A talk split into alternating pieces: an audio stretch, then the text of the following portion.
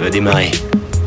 Un peu de patience. Donc là, euh, là, là, t'es en train de. de- T'es en train d'enregistrer On n'entend rien du tout. Si, écoute bien.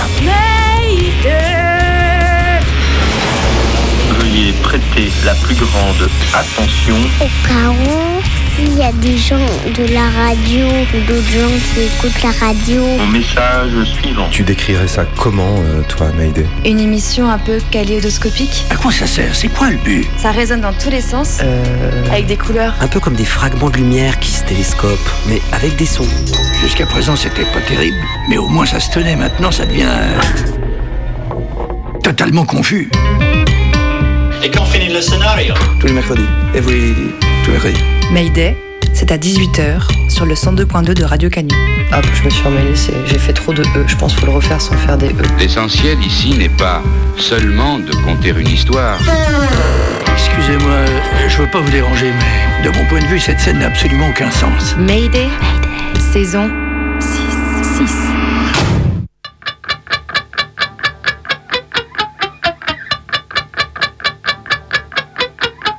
Un peu partout en France, ce sont euh, des dizaines de bâtiments publics, des écoles, des centres des impôts, des mairies, mais aussi des dépôts de bus qui ont été une nouvelle fois incendiés. juin 2023. La mère de Naël, l'adolescent de 17 ans tué, appelle à une marche blanche demain, en début d'après-midi, devant la préfecture des Hauts-de-Seine. Les jeunes cassent, d'accord, mais qu'est-ce qu'ils ont comme loisir ici? Mais là, actuellement, euh, qu'est-ce que tu fais toute la journée à Nanterre Bah rien, euh, on galère. Qu'est-ce que ça veut dire galérer Hiver 1960. Le bidonville, c'est nos courses. C'était euh, une course d'enfance avec toi. Nanterre, septembre 2023. Pour la sixième saison de Mayday, Mohamed Kenzi raconte les hivers et les étés nantériens, du bidonville des années 60 à la mort de Naël Merzouk le 27 juin 2023. Et nous, on s'est retrouvés au, au Grand Pré rue des Marguerites. Ça ressemblait à une caserne. hein. Tout était préfabriqué. Monsieur le maire, est-ce que sur le plan urbanisme, ce n'est déjà pas aberrant d'avoir euh, construit ces cités de cette manière-là? Aberrant, je ne pense pas, mais nous ne prétendons pas avoir fait, dans le passé, euh, le meilleur urbanisme qui soit. Les débris maintenant froids des émeutes de juin, son entrelac d'autoroutes, de bar HLM, sa ligne RER, ses bâtiments récents de haut standing, son université, autrefois révoltée, et, sous les tours du quartier des affaires de la Défense, la mémoire ensevelie de son histoire populaire. Mon écriture à moi, c'était aussi de raconter ma vie, de raconter euh, ce qui s'est passé à Nanterre, etc.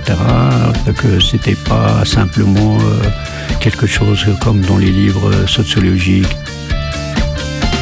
Parce que quand j'ai vu euh, de Naël, là, je me suis dit putain, c'est pas possible ça. Un gamin se fait démolir comme ça, tu prends une balle pour rien, avant qu'il est tiré dans le dos en disant il trébuchait.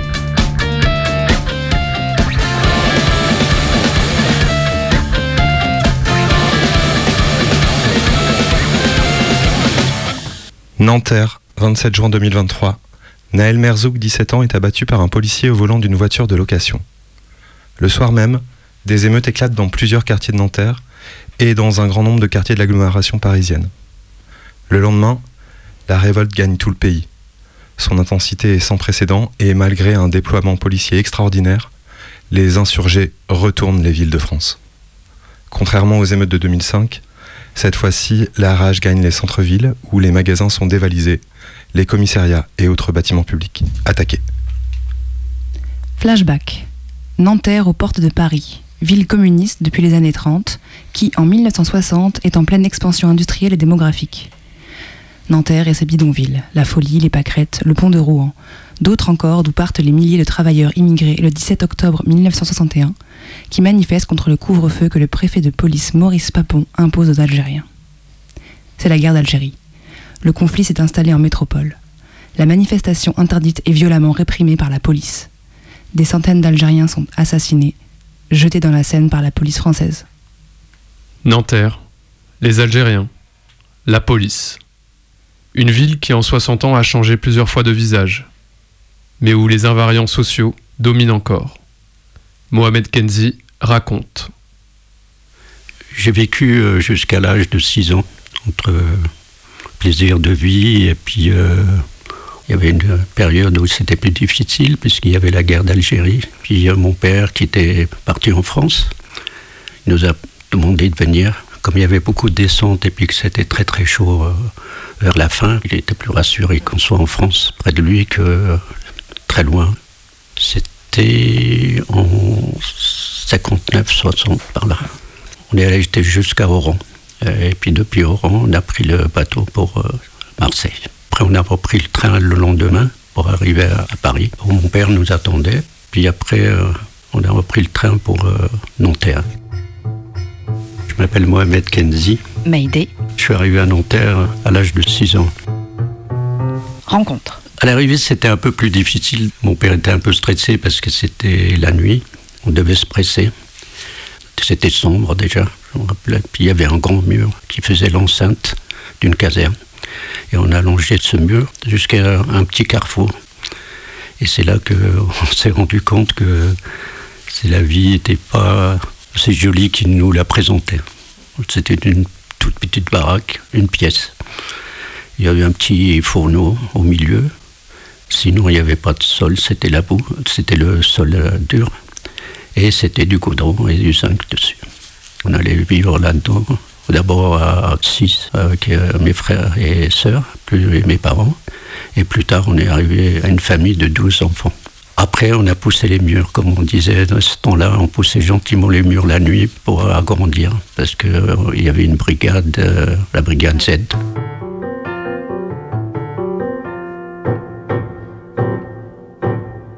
À Nanterre, c'était à 4 ou 5 bidonvilles. Le mastodonte qu'on appelait la folie. L'emplacement euh, actuel, c'est la préfecture, qui était le plus grand bidonville. Après, à côté, il y avait les pâquerettes, qui était un peu aussi un grand bidonville et qui était aussi la base du FNL. Et à côté, il y avait un tout petit bidonville, euh, le nôtre, et puis plus bas, vers la, la de la Seine, il y avait un petit bidonville avec une petite mare, on appelait ça, un petit téton. Sinon, c'était plutôt pavillonnaire avec euh, quelques entreprises. Ces bidonvilles sont restés jusqu'en 70, je crois, jusqu'à Chapon-Delmas. Puis après, ils ont été démolis. Au fur et à mesure, ils ont été démolis. Les baraques, c'était, euh, c'était de construction qui étaient très proches, donc c'était vraiment des parois très très fines. Les maisons, ils étaient très basses. Très peu d'espace, c'était une chambre ou deux, mais euh, pas plus. Et c'était du goudron. Il n'y avait pas encore le parpaing, etc. C'était plutôt du bois, du zinc. Et il n'y avait pas d'eau, pas de toilette. On s'éclairait aux bougies et des fois ça déclenchait des incendies. Ils se connaissaient, donc euh, souvent ils étaient de la même région ou de la région frontalière, puis euh, je pense qu'il se passait le mot, disons que là, ils pouvaient venir, etc. Ils restaient presque en famille. Puis quand il y avait des soucis, ça se réglait à l'intérieur du bidonville le rapport aux adultes, c'était plutôt euh, l'obéissance. On a eu une éducation plutôt euh, stricte, un peu, euh, comment dire, un peu violente parce que mon père, il était un peu sanguin.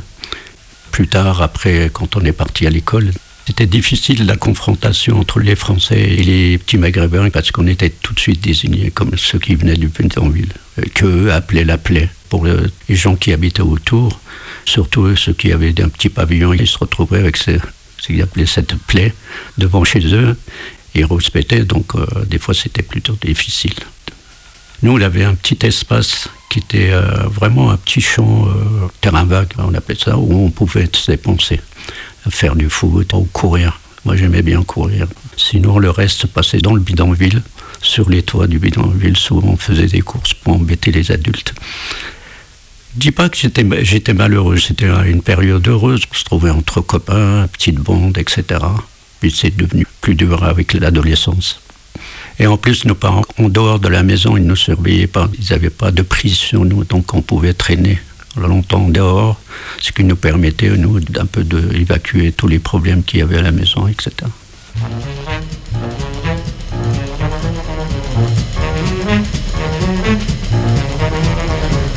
Les courses folles dans le terrain vague ou les baignades dans la Seine étaient plus prisées que ce climat monotone de la salle de classe. Le bidonville était notre lieu de rencontre. Nous aimions y rester, bavarder, jouer, nous aimions nous cacher sur les toits des baraques. Dès que nous avions un moment de libre, nous y courions avec joie. Cela faisait partie de notre décor. Ce paysage-là nous plaisait, même si c'était sale et anti-hygiénique, comme nous le répétait l'assistante sociale. Nous adorions nous rouler dans la boue, dans cette terre glaise. Nous nous déguisions en chasseurs de rats pour imiter les trappeurs que nous voyons à la télé. Nous refaisions les petites guerres à notre manière. Nous étions les plus beaux, les durs, les plus forts, les héros. Œil de lynx, ou aigle noir, ou même Davy Crockett. Notre Far West, c'était les toits des bicoques, le terrain vague, les blocs de carton de l'usine d'à côté. Le bidonville était un labyrinthe où chacun trouvait une cachette à sa guise. Nous nous étions fabriqués des arcs et des pistolets en bois. Les moments les plus chouettes, c'était les sauts au-dessus du vide qui consistaient à sauter d'une baraque à l'autre par-dessus les petits chemins qui lézardaient le bidonville. On faisait un boucan monstre. Le bois craquait sous nos pieds. Ça réveillait tout le taudis. La nuit, c'était épatant. Même les chats détalaient. On commençait à un bout de lotissement et lorsque nous arrivions à l'autre extrémité, nous nous retournions pour contempler le travail. Nous assistions alors à une levée générale de boucliers de tous les habitants. Ça hurlait de partout. Les insultes pleuvaient, les pierres volaient au-dessus de nos têtes et on s'éclipsait en douce dans les wagons stationnés près de l'usine. De là, blottis les uns contre les autres, nous épions les vieux, pieds nus, le turban défait, les cheveux plaqués sur le crâne, levant les bras vers le ciel d'impuissance et maudissant cette progéniture qui ne se souciait guère de leur sommeil. Nous, nous pouffions de rire. Je crois que c'était nos plus belles années.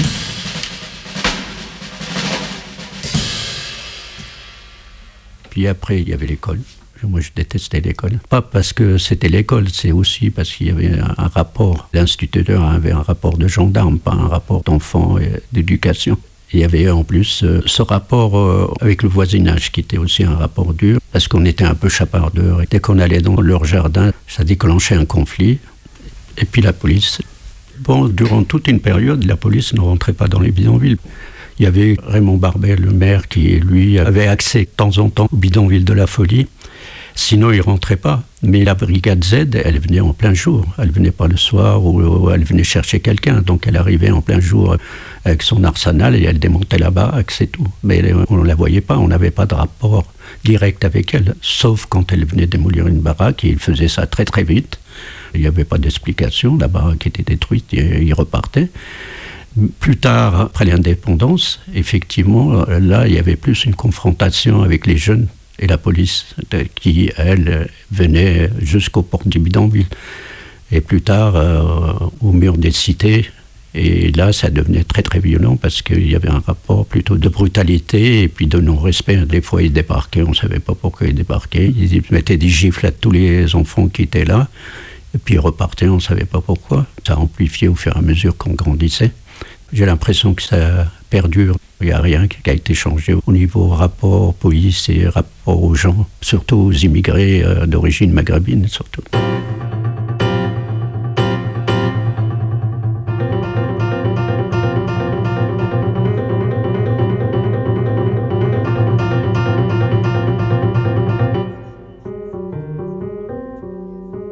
Côté de chez nous, il y avait le Pâquerette. Et Pâquerette, tous les gens des bidonvilles savaient que effectivement, c'était le bastion du FNL. Il y avait ce qu'on appelait la dîme, la cotisation que les émigrés euh, algériens devaient verser au, FNL. C'était un peu comme euh, un devoir pour la Révolution et qu'il fallait verser une certaine somme. Donc euh, tous les Algériens la versaient.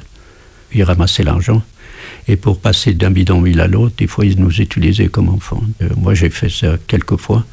Alors on avait l'argent autour de la ceinture et on suivait un monsieur jusqu'au bidonville des Pâquerettes et puis on rentrait et on repartait. Une fois j'ai amené un, pistolet pour éviter qu'il se fasse arrêter, etc. Donc je l'ai suivi jusqu'à cet endroit et ça changeait régulièrement. C'était jamais la même baraque ni le même euh, lieu. Il n'y avait pas de nom, il n'y avait pas de. etc. Et on nous apprenait tout de suite à le suivre, point la ligne. Et puis s'il y avait une arrestation, il fallait continuer son chemin et revenir à la maison. tout petit, on nous apprenait ça. En tous les cas, mon père nous disait quand il fallait faire ça, il fallait simplement ne pas sortir du circuit qu'ils avaient eux-mêmes déterminé. Moi, je l'ai eu conscience en Algérie déjà qu'il y avait la guerre. Parce que quand ils torturaient des gens euh, dehors, à la campagne, on les entendait crier, etc. Des fois, ils débarquaient dans les maisons, ils démolissaient tout, et puis euh, on savait que c'était la guerre, et puis qu'il y avait un occupant, et que nous, on devait taire et obéir.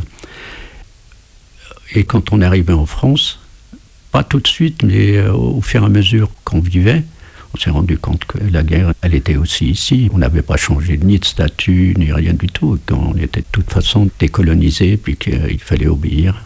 Donc euh, il fallait obéir aux parents, il fallait obéir à tout le monde. Il fallait obéir à l'école ou à l'instituteur. Euh, les adultes avaient cette ambiguïté, c'est-à-dire qu'au début, on nous disait oui, il faut pas apprendre. C'est leur histoire, c'est pas la nôtre, etc. Donc quand ils nous disaient que nos ancêtres étaient des Gaulois, on se marrait, on savait pertinemment que mes parents venaient d'une tribu et pas de France. L'arabe, euh, il n'était pas question de le parler euh, dans l'école. Et le français, il n'était pas question de le parler non plus dans la maison. Donc il y avait cette ambiguïté. Au début, moi, je ne comprenais pas. Je me disais, mais pourquoi ils nous envoient à l'école si, si on ne doit pas apprendre? Après, j'ai appris plus tard que c'était une obligation, qu'ils devaient envoyer leurs enfants à l'école s'ils voulaient toucher leurs allocations familiales, etc. Il y avait très peu de relations entre les enfants euh, maghrébins à part l'école. Je crois que j'étais un des premiers à être invité dans une famille française. Sinon, on avait des rapports plutôt euh, de rejet. Eux, ils ne voulaient pas être avec nous, nous, on ne voulait pas être avec eux. Souvent, quand il y avait des petites bagarres, on nous disait non, je ne me pas avec toi parce que mon père a dit que tous les Arabes avaient un couteau dans la poche, etc. Quand on entendait les bougnoules, les bicots, on savait que ça venait pas des enfants, mais que ça venait des adultes. Nous, en tant qu'enfants, on réglait ça sur le terrain. Tu prenais une baffe parce que tu as dit que bico, ça se réglait comme ça. Chacun partait de son côté. Mais le racisme, c'était plutôt un genre de rejet à travers ce qu'ils entendaient en Algérie, etc. Et je pense qu'ils avaient aussi peur que ça se passe comme ça se passait en Algérie. Mayday. Jusqu'à 19h. Sur Radio Canu.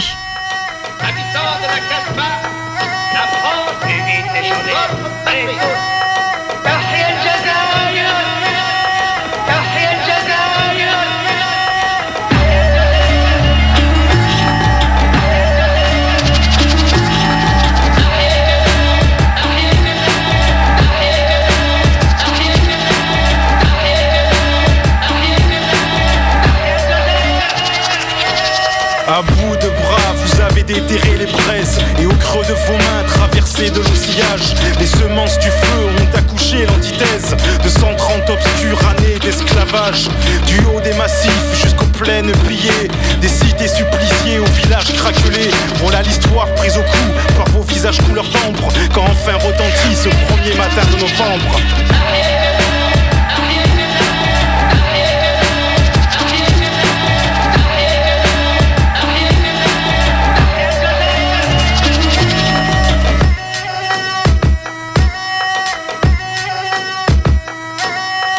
Vous avez arpenté la bouche ouverte d'une guerre comme les fils de la terre et du fer.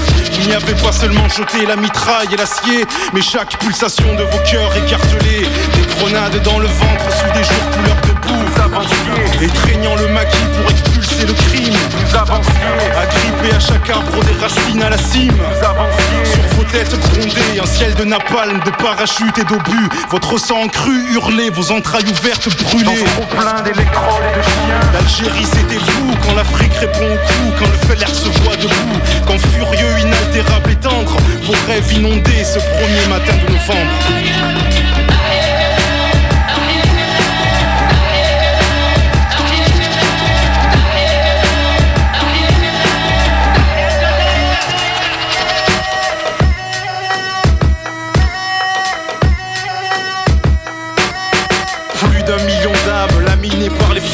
Subjugue le silence et parle d'une seule voix. N'oubliez pas, ces morts sans sépulture Sans gerbe ni dorure. Ces morts aux yeux ouverts dans les chambres de torture. Faut-il que leur gloire soit insultée? Faut-il qu'elle soit dilapidée par de mauvais bergers Qui ont accordé leur violon au diapason du colon Et partagent avec lui la même peur au ventre Que partout refleurissent des premiers matins de novembre?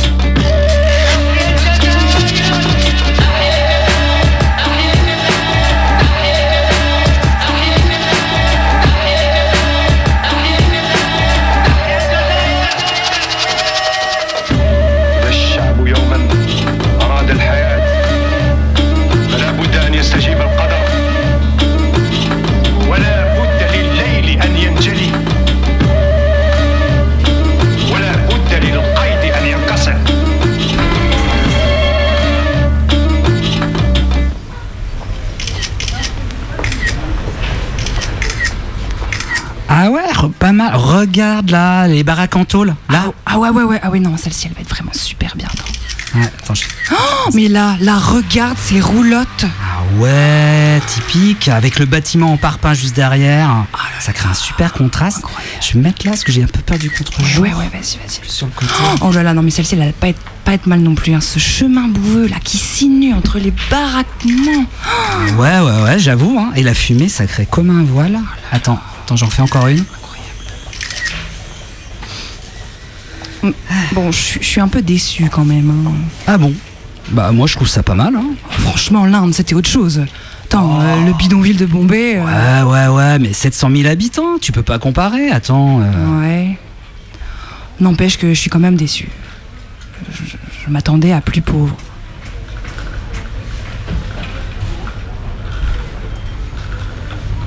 Il y a eu euh, plusieurs articles dans les journaux, etc., sur ces bidonvilles de Nanterre et de Gennevilliers.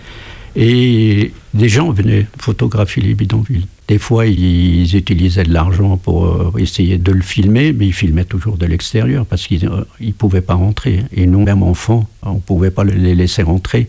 Les adultes s'opposaient tout de suite. Puis ça déclenchait des bagarres. À la fin, ça déclenchait des bagarres parce qu'on ne savait pas pourquoi ça venait. Des fois, c'était des journalistes, d'autres fois, c'était des gens qui voulaient prendre une photo de la misère à la porte de Paris. C'est devenu un problème parce qu'on ne voulait pas être photographié. C'était pas le zoo humain, ni. Euh, voilà. Voici un document tourné en toute objectivité malgré les difficultés qu'on peut imaginer sur cette plaie des grandes cités. À Nanterre ou à la Courneuve, les bidonvilles ressemblent à ceux de toutes les latitudes, ils se ressemblent tous. Quelques planches mal jointes, des toits faits de n'importe quoi. Sur un terrain vague, des hommes venus en masse travailler dans la région parisienne ont fait naître ces cités misérables. Africains du Nord, Portugais, Espagnols et aussi des Français. On vit entre soi. Des commerçants ont ici leurs éventaires à la mesure et à l'image de l'habitat. Pas de service de nettoyage. Les chiens s'en occupent. Ainsi vivent dans les conditions de la misère des centaines de familles aux portes de la grande ville. Insouciants, des enfants meubles ce décor sans espoir de leur jeu sans fin.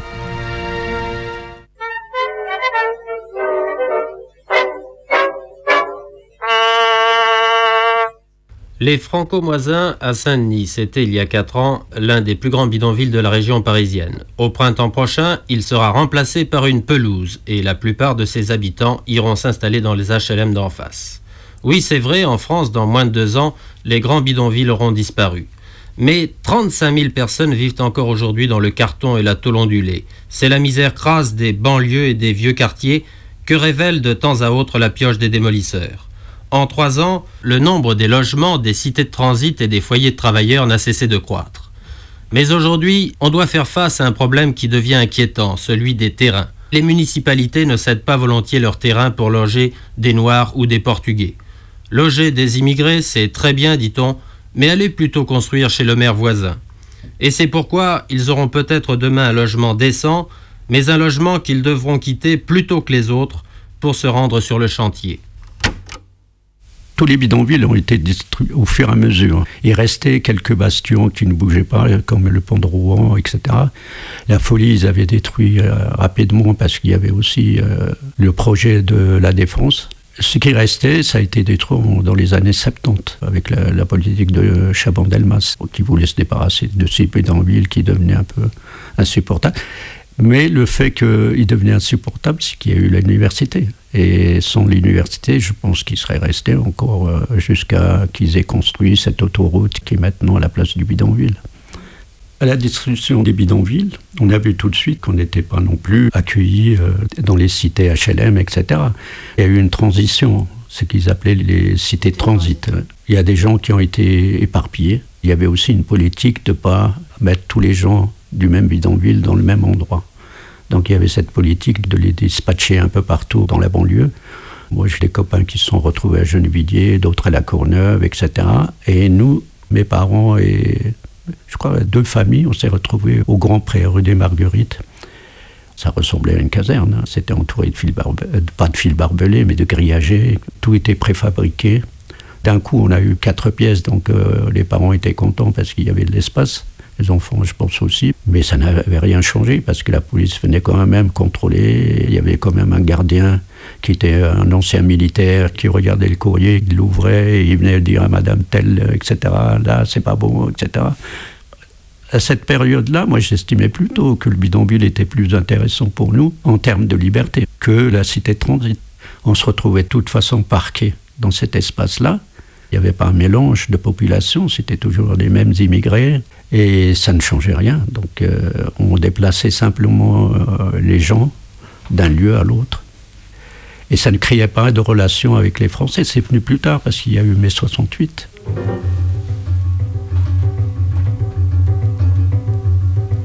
L'allure éclatée de Nanterre prend forme dès la construction du quartier des affaires de la Défense, et avec lui la création de l'établissement public pour l'aménagement de la région de la Défense en 1957. L'empiètement sur Paris du territoire nantérien, décidé par l'aménageur, s'étend juste avant que la commune n'accède au statut de cité-préfecture en 1965. Certains des plus grands bidonvilles de France s'y concentrent alors encore. L'État veut en finir avec ses enclaves coloniales en métropole. Les constructions se déploient, créant autant de nouveaux centres névralgiques. Universités, préfectures, nouvelles mairies, gares RER, parcs départementaux. Le temps des friches, des terrains militaires à l'abandon et des bidonvilles semble compter, même s'ils vont en réalité mettre beaucoup de temps à disparaître. Les résidences, bâtiments publics et espaces verts reprennent possession de lieux accaparés par les baraques et les cités de transit sur des terrains souvent non constructibles. Par sa taille, Nanterre rend possible cette urbanisation forcée qui ferme lentement des espaces longtemps déliés. Destruction et reconstruction finiront par enserrer ces îlots de population qui, en grossissant, forment de véritables quartiers. Celui de l'université est le plus frappant. La fac de lettres, bâtie sur un terrain militaire rétrocédé à l'éducation nationale au début des années 1960.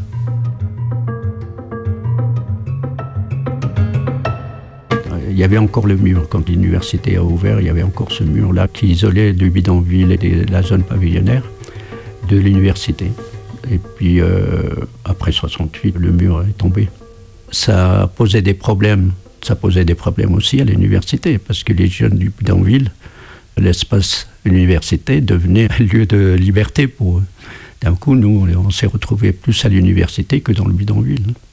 Et d'un coup, il y a eu ce rapport entre les gauchistes, les Mao, et ceux du bidonville. C'est là que j'ai rencontré la plupart de gens de VLR et de la gauche prolétarienne. Vive la Révolution, c'était un groupe euh, maoïste après le 22 mars.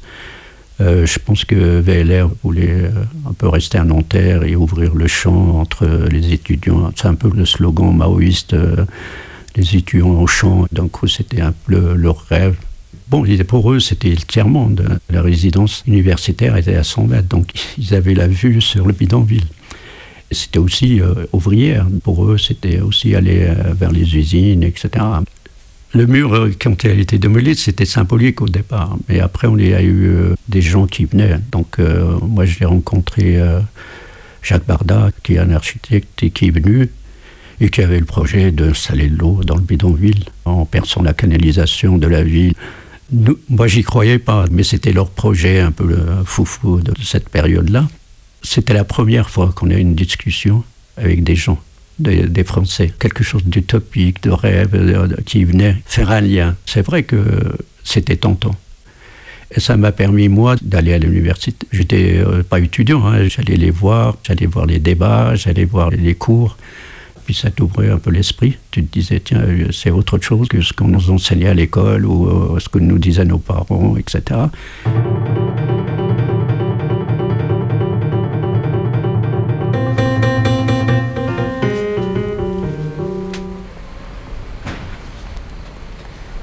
Demandez-le rien Jacques. rien, monsieur Dan Demandez-le Jacques, rien imagine là, tu perces Ouais, là, tu ouais. fais un raccord sans soudure avec un autre tuyau. Ouais, Bon, évidemment, celui qu'il y a au puits, il est plus gros. Ouais. Ça- Le rien, le journal révolutionnaire Ouais, tiens, tiens camarade. Merci camarade, à bientôt. Ouais, alors, ouais, ok, ok, un raccord, ouais, mais alors tout ça avec euh, tout le reste de l'installation, mais ça va prendre euh, l'après-midi ce détournement de canalisation là. Mais pas du tout, Jacques. Demandez-le rien, numéro d'avril, tout frais, Si on est frais. nombreux, en deux heures, c'est fait. Le plus long, c'est de tirer des mètres depuis la folie jusqu'à l'autre bidonville. Ouais. Ouais, ouais, ouais. Il est pas si accrocheur ce titre de journal. hein. Le rien, euh, ça donne pas l'idée d'une issue à nos problèmes. Faudrait, faudrait qu'on en reparle, mais moi j'imaginais un, plus, un truc plus. euh, Le rouge? Non, moins frontal, non. Le Mao Mao. Non, j'ai dit moins frontal, mais dans le même style que le rien, mais quelque chose de plus enthousiaste. Euh, par exemple, le tout. Tiens, le tout, c'est bien. Le tout? Ça veut rien dire. Ah bon? Parce que le rien, ça veut tout dire. Bon, on y retourne. J'étais au meeting de l'UGC dimanche dernier et depuis je me pose vraiment la question de nos stratégies d'action. Tu sais pas faire la fête, c'est ça ton problème, C'est Jean-Paul. pas du tout ça. c'est pas- je vois pas de quoi vous parlez. Jacques Ouais Tu sais que Jean-Paul veut nous quitter Ah bon? Ça m'étonne pas de lui. Hein. J'ai pas dit ça. C'est juste que je m'y retrouve moins. C'est personnel. Tu vois, c'est exactement pour ça, là. Ce genre d'étiquette tout de suite euh, posée. tu, tu viens au moins à la fête des Marguerites avec nous Ah ouais, ouais, Ah, viens. La fête, c'est des moments de rencontre, on y cultive la joie. Et c'est là qu'on a prévu de faire l'annonce pour l'arrivée d'eau. Je sais, je sais que c'est important, l'amélioration des conditions de vie. Je sais. Mais est-ce qu'on est assez nombreux pour faire ça hein Oui. Bah, si la plus question. souvent sur le terrain, tu verrais qu'avec Kader et Aïcha, on a déjà fait un plan pour l'eau. Rappelle-toi, rappelle-toi, il y a toujours pas d'eau dans ce bidonville. Les gens sont obligés de faire 40 minutes pour remplir les bidons. Franchement, en 68, c'est une honte. Dégueulasse même. J'ai repéré les canalisations, j'ai regroupé les outils, il y a plus qu'à percer et tirer. Voilà. Et à la fête, il y aura Bob Dylan en plus. Voilà. D'accord. Yara Bob Dylan Eh oui, j'ai chopé son nouveau disque chez Gibert. Ah ouais, je me disais aussi. euh, Et moi, j'ai chopé un super shit. Oui, ça, ça peut faire venir un peu de monde, je suis d'accord. Mais dans quel but hein? Ça va où tout ça? S'il n'y a pas de prise de conscience massive C'est bien ce que je Oh disais. là tu là. sais pas faire la fête, Jean-Paul. Enfin, Jean-Paul. euh, Non, non, c'est pas ça du tout. Tu vois, euh, à la jeunesse communiste, par exemple, ils ont un discours clair. Il faut d'abord dépasser les syndicats pour construire ensuite un vrai parti ouvrier. À quoi on va ressembler si on passe notre temps à danser en tutu dans un bidonville Ouais, je- le mouvement ouvrier est mort, Jean-Paul. Tu vois, les, les jeunes des, des bidonvilles que j'ai recrutés hier, bah, ils veulent autre chose aujourd'hui. Ah, parce que tu recrutes, toi, c'est Non, ça T'es un patron, mais révolutionnaire. C'est vrai, Ah, façon de parler. Un du Rotary Club. Puis laissez-les tranquilles, les jeunes, là, bande de vieux paternalistes.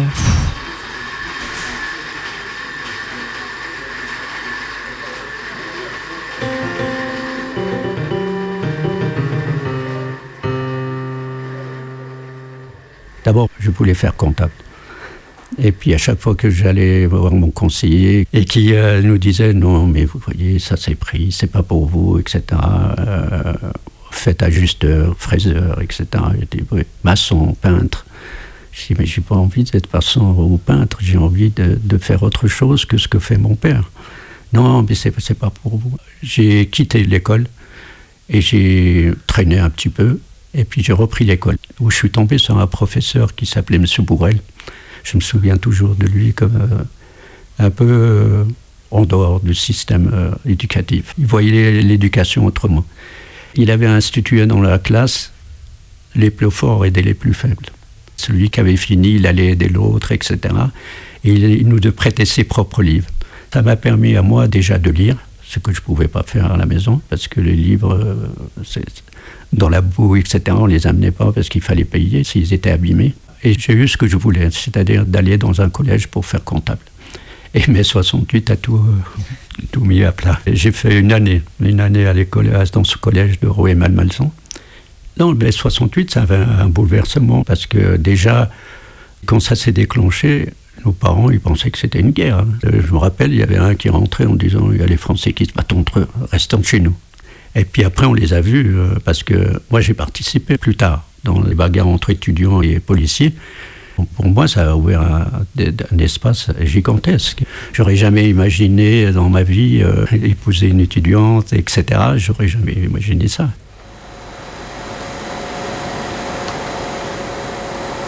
L'État maîtrisa la révolte.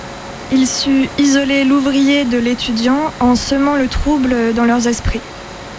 Moi, je repartis pour l'usine. La pointeuse reprit son rythme, de même que les cadences. Nos mères ressertées cherchaient l'eau au puits. On rebâtit à toute hâte le mur de la faculté. Ce fut dans un total désintéressement que je repris mon rang au sein de la classe ouvrière. Devant la pointeuse, le délégué syndical distribuant son tract, expliquait le sens de la reprise du travail. Chers camarades, nous avons gagné. Vive la lutte Jackie, le ch'timi qui écoutait ça devant la porte, s'insurgea. Arrêtez Arrêtez de nous gonfler avec vos conneries Vous savez bien que la reprise du travail est une trahison. Nous sommes vos pions et vous jouez avec nos sentiments sur l'échiquier des grands. Il n'est pas bon de sentir la chaîne, d'être l'esclave, d'avoir un maître. Vous avez voté pour le paradis? Le voilà Regardez donc vos gueules au petit matin, bouffées par le sommeil. Regardez la prison-usine avec ses murs sordides, ses administrateurs aux airs hautains, ces chefs crapuleux qui vous font raser les murs, et ce faux délégué qui vient nous vanter son manifeste. Rien n'a changé et ne changera dans votre vie. Tout ce qu'il raconte n'est que démagogie, que des belles paroles. Et vous y avez cru, comme d'habitude. Allez, allez, montrez-nous ce qui a changé. Dites-moi que je suis dans l'erreur. Ne me laissez pas pleurer sur ma lâcheté et sur la vôtre. Tout le monde s'était tu pour l'écouter parler. Ses propos les blessaient. Les hommes se regardaient du coin de l'œil sans mot dire. La salle ressemblait à une église, un silence froid enveloppait l'atmosphère. Quand la sirène retentit, ils prirent leurs musettes, leurs piquets et franchirent la porte métallique qui menait aux ateliers. La reprise était bel et bien consommée, et le ch'timi, avec son discours, ben, il n'avait rien empêché.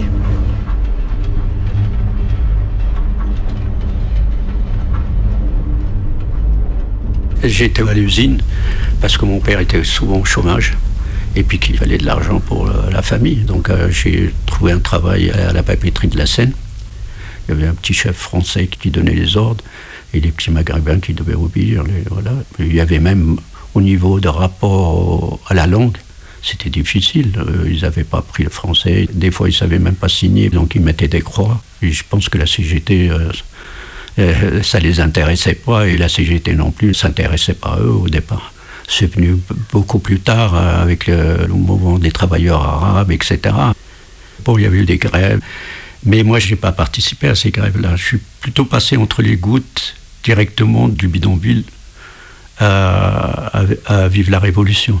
Parce que euh, moi j'y allais parce qu'il y avait une manif et parce que Veller ou d'autres groupes de demander des renforts et on est allé pour ça. Hein. C'était pas pour faire la révolution, bien que beaucoup rêvaient, mais euh, pour moi personnellement, c'était pas faire la révolution.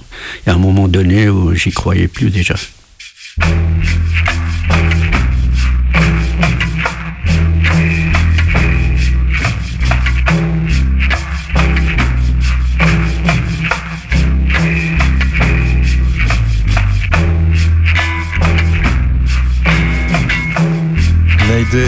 À Nanterre avec les Mao, les ouvriers, les Algériens sur Radio Canu jusqu'à 19h.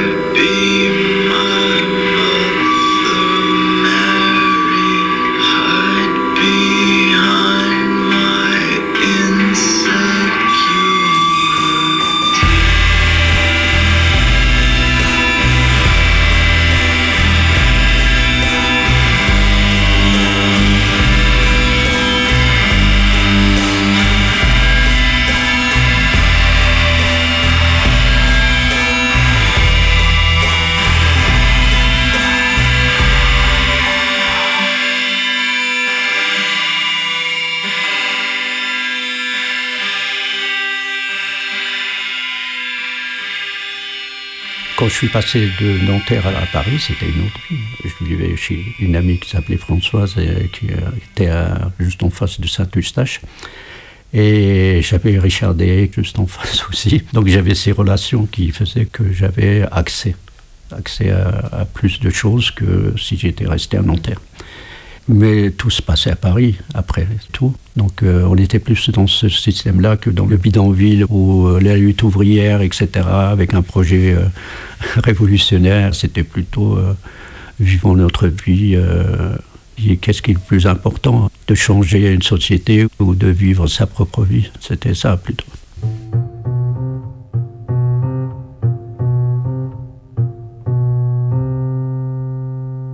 La police du bidonville, on savait, les policiers de Nanterre, on les connaissait à peu près tous. On savait pertinemment que quand on était dans le commissariat, on prenait des coups de botin et des claques et on savait.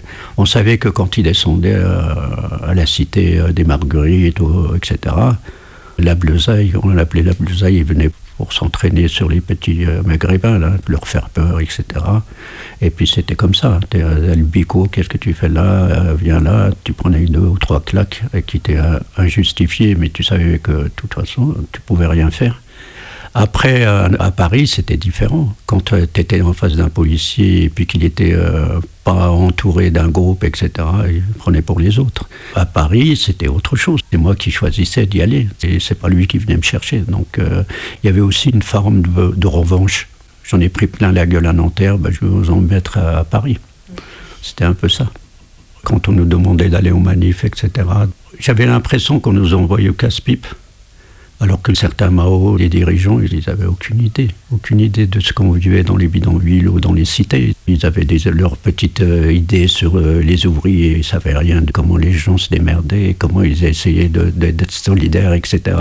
Ils venaient avec des projets, des, des trucs qui leur appartenaient à eux, mais qui appartenaient pas aux gens. Donc, euh, ça se passe encore maintenant. Je veux dire que tu as un mec qui se fait bousiller à 17 ans à part quelques émeutes, etc., qu'est-ce qui se passe? Rien. Effectivement, moi j'ai eu une période, c'est pas, j'en veux pas au gauchisme, hein. pas, j'étais content de cette période-là. Après, il reste rien. Plus tard, euh, plus tard, ceux-là, je les ai vus qu'ils rentraient dans le rang, ils faisaient de la lèche à Mitterrand, etc., pour avoir un poste, etc. Ça ne m'intéressait pas. Je veux dire, ça n'a aucun, aucun sens. Aucun sens. La Révolution, à force d'en crever, de la prêcher, de la demander, de la courtiser, de la vouloir telle une amante, elle vous passe à côté, un guichet plus loin, et on la rate à chaque fois. On ne prend pas le train de l'histoire en marche. C'est à la portée de personne, ou alors, il faudrait être divin. Lorsqu'on se rend compte qu'on n'est ni divin ni prophète et qu'on ne peut rien contre les événements, on tombe de haut. On réfléchit, on cherche le pourquoi et le comment de l'histoire. Lorsqu'on se rend compte de son impuissance et de l'impossibilité matérielle de mettre en route ce qui tient à cœur, on finit par regretter la perte de temps et d'énergie. On se sent très lourd en dedans. Et on finit par tirer un trait sur tout.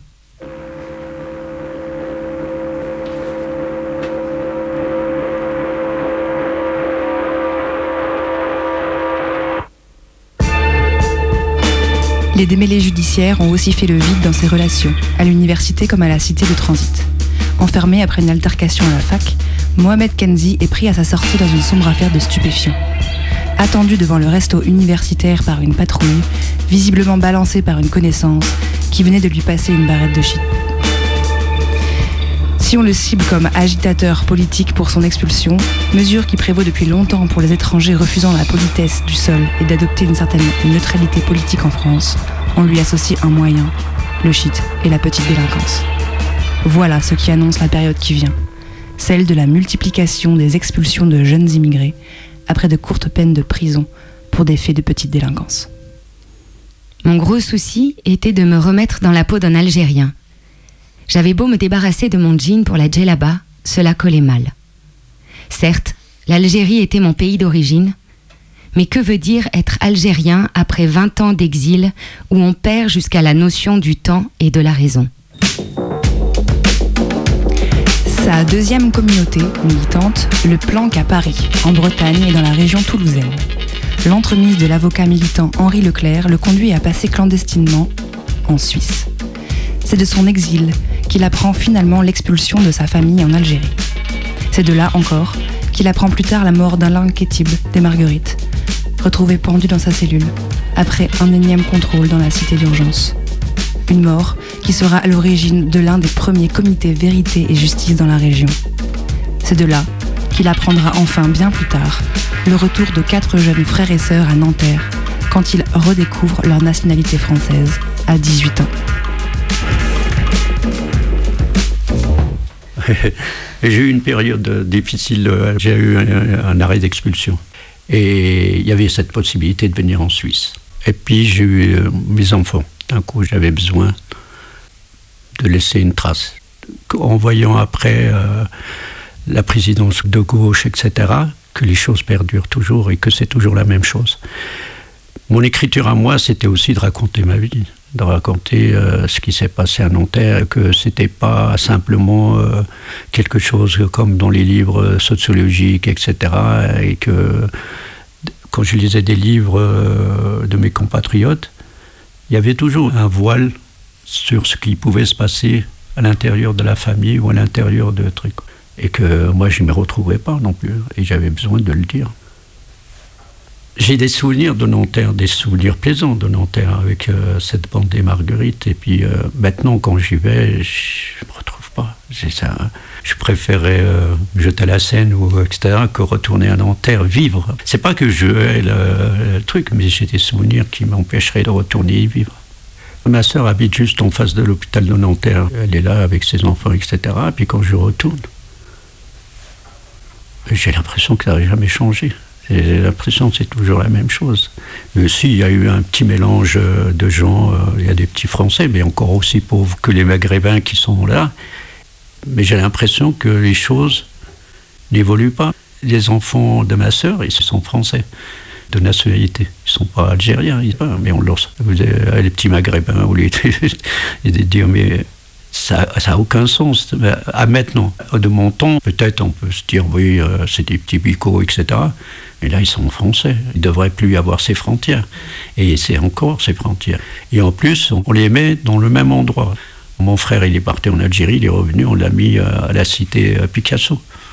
Il se retrouve avec les enfants des enfants qu'ils ont vécu avec ses parents lui-même. Après, l'État s'étonne que les quartiers populaires s'enflamment régulièrement il n'y a, rien, a rien de fait pour, euh, à part euh, coup de peinture qu'ils mettent pour soi-disant améliorer. Même au niveau euh, statut social, il y en a quelques-uns qui sortent. Il n'y a pas grand, peut-être des artistes, etc. Mais quand ils sortent, ils ne parlent plus de leur bidonville, ils ne parlent plus de leur vie dans Nanterre ou ailleurs. Mais on a l'impression qu'il n'y a rien qu'à bouger. Peut-être avec différentes architectures, mais c'est tout. Hein. J'ai l'impression que c'est du vernis. Mais je ne sais pas si ils ont le même sentiment, mais je pense qu'ils l'ont. Hein, euh, parce que quand j'ai vu euh, le truc de Naël, je me suis dit, putain, c'est pas possible ça. Un gamin se fait démolir comme ça, sans raison. Tu prends une balle pour rien. Avant, on te les tirait dans le dos en disant il trébuchait. C'est pas parce que la personne a essayé de partir qu'on va le tuer. J'arrive pas à comprendre.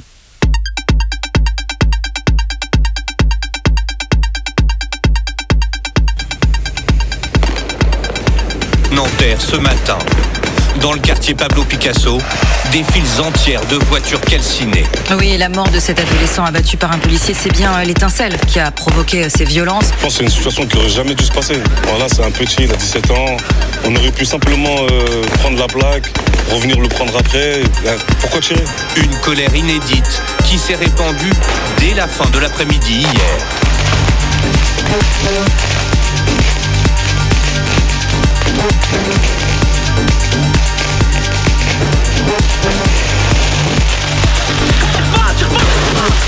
Les forces de l'ordre sont visées par des tirs de mortier d'artifice. Des tensions qui se sont propagées à d'autres villes d'Île-de-France. Selon nos informations, plusieurs bâtiments publics ont été dégradés et incendiés. Deuxième nuit consécutive de violence à l'échelle de notre territoire maintenant. Voilà, une nuit de, de violence qui s'est propagée donc un peu partout dans le pays. 1350 voitures ont été incendiées, 266 bâtiments brûlés ou dégradés et 2560 feux sur la voie publique ont été comptabilisés. Hier soir, 45 000 agents ont été déployés dans toute la France, de Marseille à Paris, en passant par Lyon, Tours ou encore Grenoble. C'est la colère et la tristesse qui sont mêlés. Les émeutiers sont entrés de force dans plusieurs magasins pour piller les marchandises. Les pompiers tentent de contenir les flammes, mais leur progression est freinée par les émeutiers. Des tirs de feu d'artifice utilisés un peu comme des armes lors de ces manifestations et ces euh, violences en France, elles sont relayées en masse sur les réseaux sociaux. Dès hier, les réseaux sociaux ont été pointés du doigt par Emmanuel Macron. C'est une voiture bélier qui a détruit l'entrée de ce supermarché. Des dizaines d'individus ont ensuite pillé les rayons. Euh, Le poste de sécurité de l'entrée de la prison de Fresnes dans le Val de Bains a également été euh, attaqué au, au mortier de- d'artifice. Mais aussi des commissariats pris à partie, visés par des tirs de mortier d'artifice. Scène de chaos en pleine ville. Le site de la future piscine olympique pour les JO de 2024 est incendié. Les émeutes aujourd'hui, c'est le cri de colère, c'est l'expression d'une rage pour tout un tas de jeunes qui se retrouvent victimes de racisme, pour tout un tas de jeunes qui se retrouvent abandonnés depuis des décennies dans les quartiers populaires. Et il n'y a aucun appel au calme qui se vaut. Naël a été enterré aujourd'hui à Nanterre, en France. Ce jeune a été tué par un policier mardi dernier. Le pays vient de vivre quatre nuits difficiles. Il n'est pas normal, mesdames et messieurs, que des enfants de 13 ans traînent dans les rues pour aller piller des magasins, des bijouteries ou saccager des mairies, des commissariats, des tribunaux.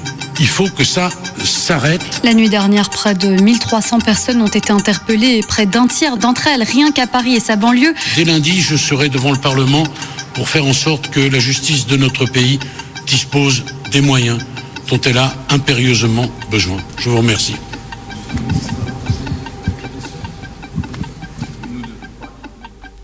Dès la fin juin, le ministre de la Justice, Éric Dupont-Moretti, met en place une justice expéditive et demande aux juges d'être fermes.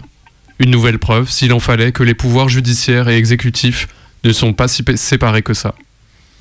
Pour les gestes faits entre la mort de Naël, le 27 juin, et la fin des révoltes, le 5 juillet, le bilan de la machine répressive est sans précédent. Dans les tribunaux, parmi les 4000 personnes arrêtées, plus de 1000 sont condamnées à la prison dont 750 à la prison ferme avec une durée moyenne de 8 mois. Presque tous les autres ont des sanctions financières ou pénales, selon une logique de punition quasi systématique. Même des semaines après les faits, certaines interpellations se font grâce au traçage numérique, au test ADN ou à la vidéosurveillance.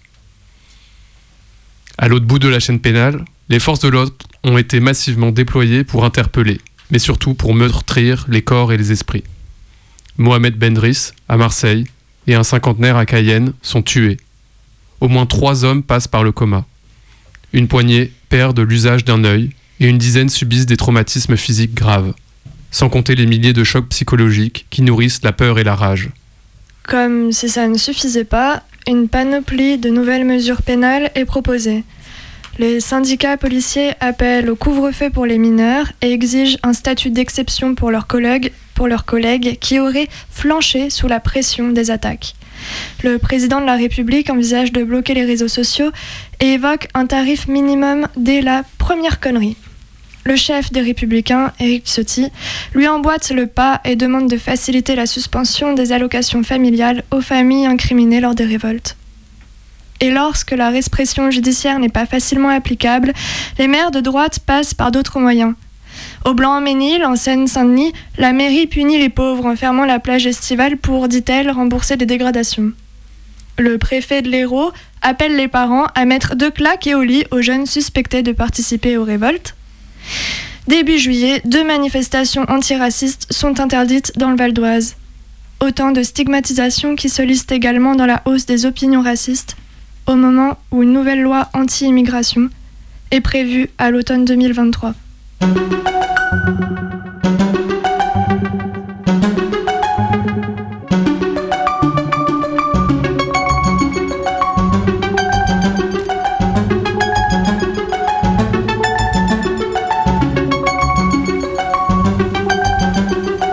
Entendu une fois, euh, je sais plus si c'est euh, une lecture ou radio, je sais plus, euh, quelqu'un qui parlait de mon livre, et puis euh, Victor Collet a prêté un livre C'était même pas un livre, c'était le bouquin recopié. Et j'ai appelé Victor. Justement, j'ai appelé Victor et puis je lui ai dit Mais tu, tu écoutes, tu parles de moi, on se connaît pas, j'aimerais bien que. Et il m'a dit Mais ça fait des années que je te cherche. J'ai cru que tu étais mort, je sais pas quoi. Et puis euh, on s'est revus. Et puis c'est lui qui a tout fait pour que ça ressorte. re- re- euh, c'est lui qui a fait tout le travail avec l'éditeur, etc., pour que ça sorte.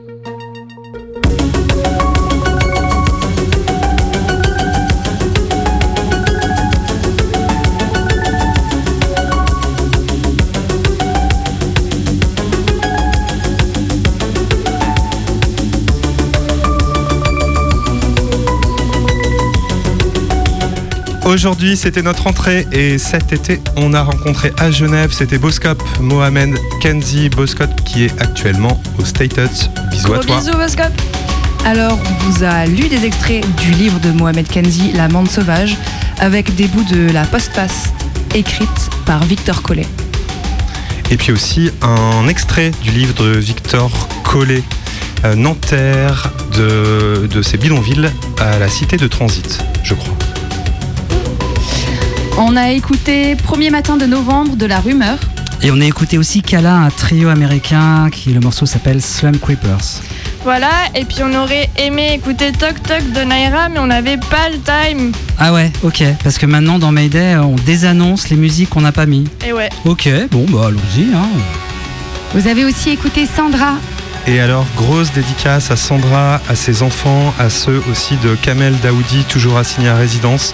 On pense à vous, big up. Et la semaine prochaine, Mayday reste dans la rue, mais cette fois-ci pour voir les arts qui y fleurissent. Allez, on est à la bourre. Dans un instant, c'est les infos sur Radio Canu. Restez à l'écoute. Bisous, bisous. Salut. Salut